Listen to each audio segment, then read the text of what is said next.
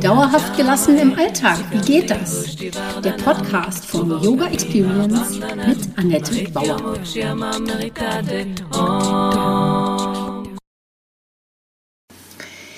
Hallöchen, schön, dass du da bist. Podcast Folge 46 Archetypen der weiblichen Reife. Mein Name ist Annette Bauer, ich bin Yogalehrerin, Yogatherapeutin und Yoga-Coachin. Meine Vision ist es, Yoga von der Matte in den Alltag zu holen. Mit meinen Yoga-Hacks kommst du locker durch die Woche und wenn du wirklich dranbleiben möchtest, komm in meine Facebook-Gruppe Annettes Yoga Lifestyle Hacks und hol dir Tipps und Tricks ab, wie du dauerhafter gelassen bleiben kannst.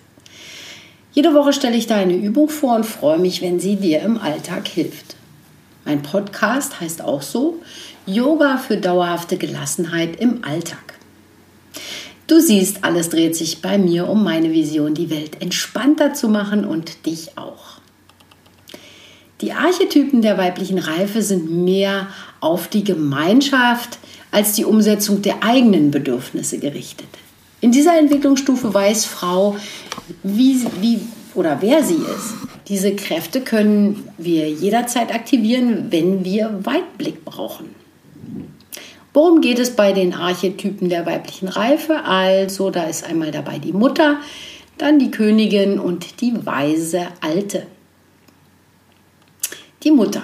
Zur weiblichen Reife gehört die Mutter. Ihre Urkräfte sind körperliche und geistige Fruchtbarkeit, Mutter werden, Geburt und Frau werden. Es sind Superkräfte. Gebären kann sie auch kreative Projekte. Es müssen nicht immer Kinder im Spiel sein.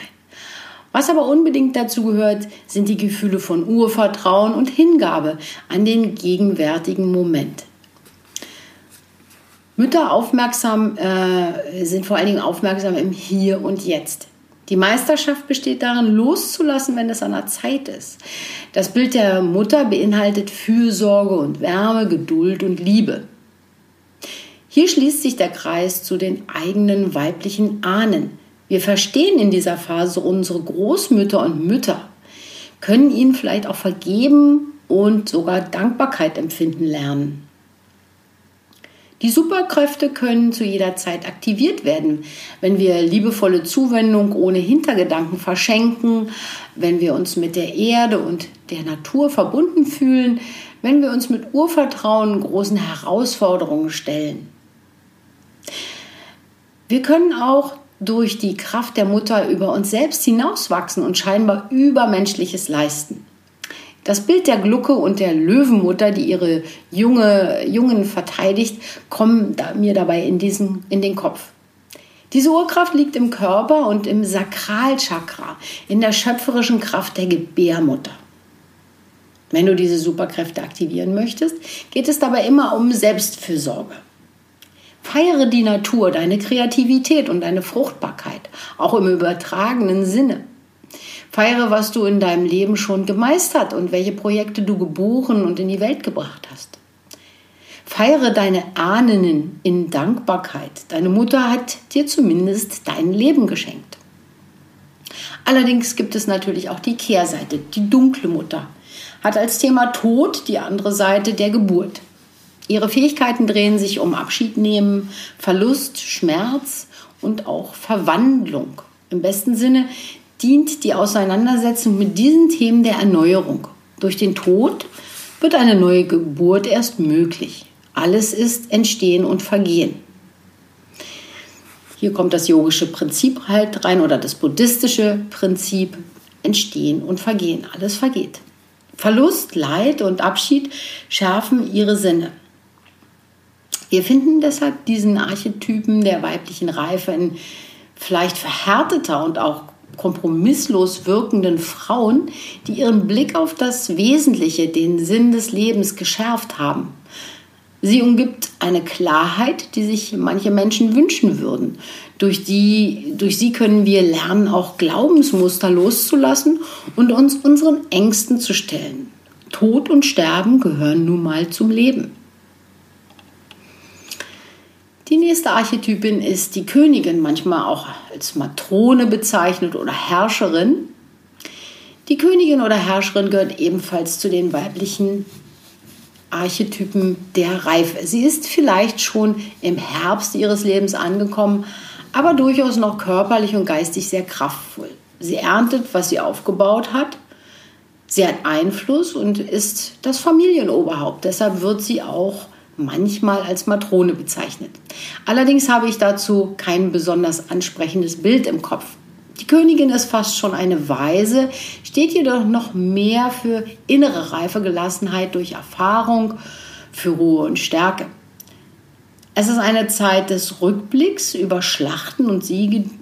Äh, sie hat ihre Lehren daraus gezogen und ist zufrieden. Es ist eine Zeit des Rückblicks und was nicht passt, wird nachjustiert. Aber vor allem tritt sie für die Selbsterfahrung, die Selbstentfaltung aller ein. Ihr geht es um das Überleben der Menschheit durch die Verbindung von männlich und weiblich, von innen und außen, von materiell und spiritueller Welt.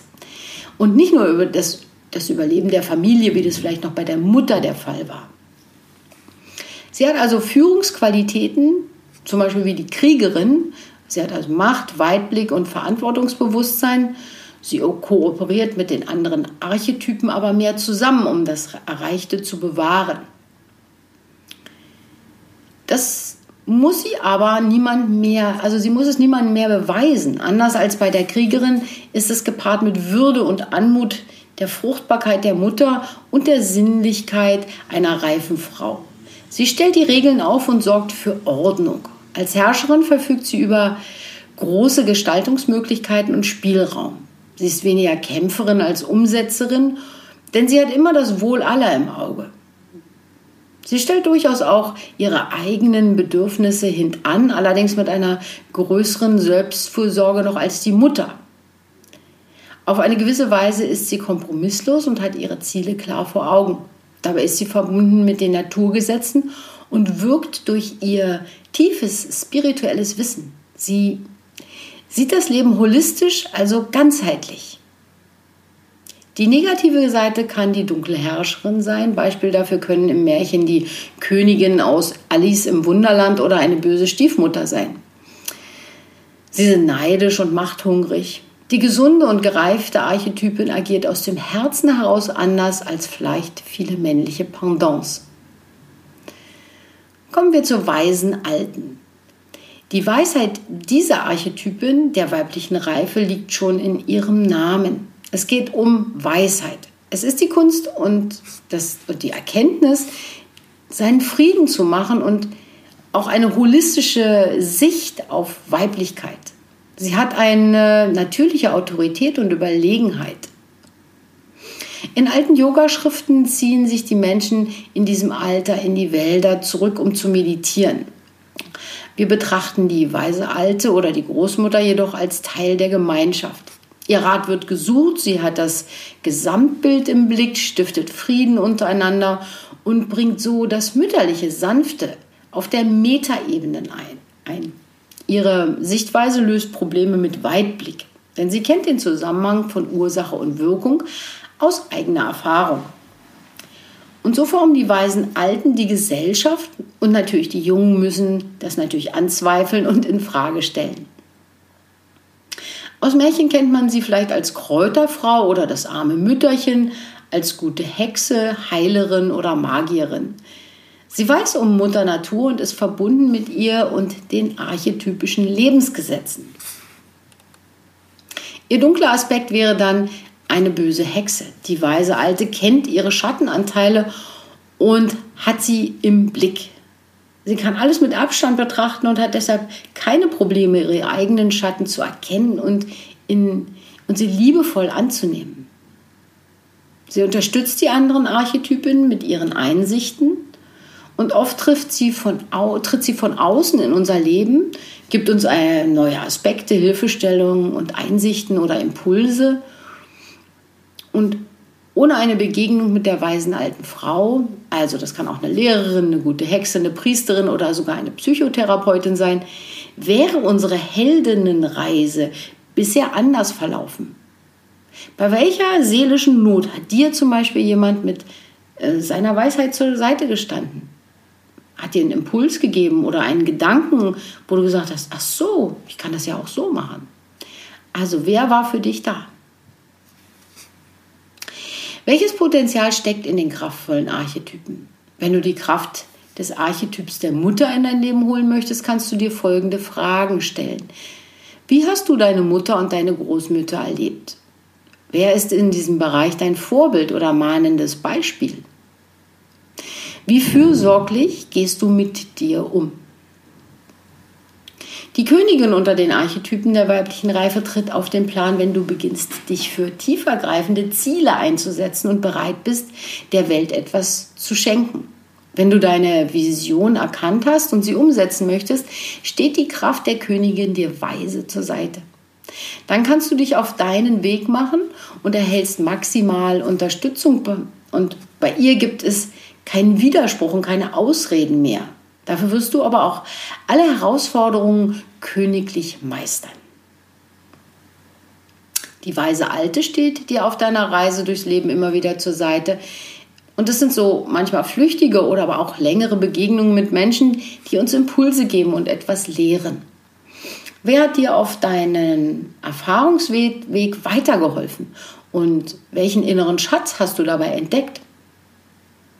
Warst du vielleicht schon die Hilfestellerin bei anderen Menschen?